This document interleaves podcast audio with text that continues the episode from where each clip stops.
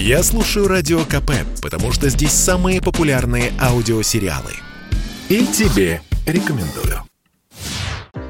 В лагере беженцев на границе Беларуси и Польши дела с каждым днем все хуже. Люди начали голодать, воровать и огрызаться на силовиков. Поляки в прямом смысле слова пытают мигрантов, не давая им спать после захода солнца. Они включают яркий свет и звук сирен. А новые группы беженцев приходят и приходят. Власти то ли не хотят, то ли не могут остановить человеческий поток. Все это увидел спецкор радио «Комсомольская правда» Олег Адамович, оставшись ночевать в палаточном городке иракцев. Журналист подготовился, взял с собой коврик, на котором предстояло спать, теплую одежду, запасной аккумулятор для телефона и, конечно, запас еды.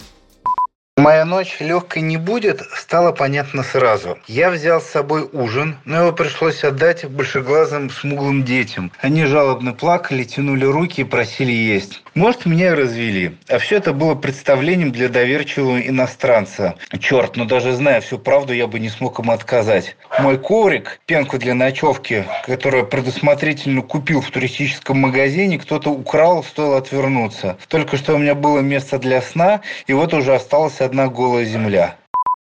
Наш журналист познакомился в лагере с одним из беженцев. Его зовут Ахмед. Он сам подошел, держа в руке белорусские рубли и попросил купить сигареты. Их тут не хватает. А еще мигрантам сейчас больше всего нужна еда. Продукты отдают женщинам и детям, мужчинам остается мало. Олег Адамович поговорил с Ахмедом обо всей ситуации. Откуда пришли беженцы, чего ждут и куда хотят попасть.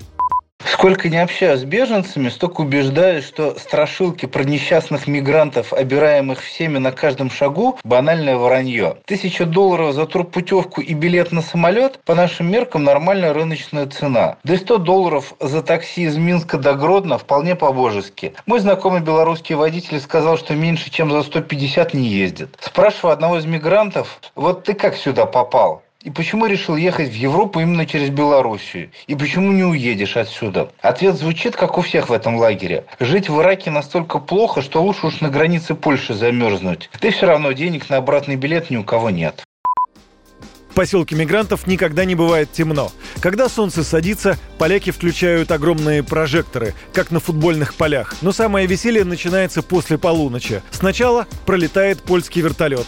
После этого по всему лагерю ревут разбуженные дети. Затем в 20 метрах от палаток поляки включают сирены полицейских машин. Завывания длятся примерно час. Беженцы от недостатка сна, голода и холода начинают звереть. Да, можно сказать, что мигранты сами виноваты. Сами решили приехать сюда. Сами нарушили правила.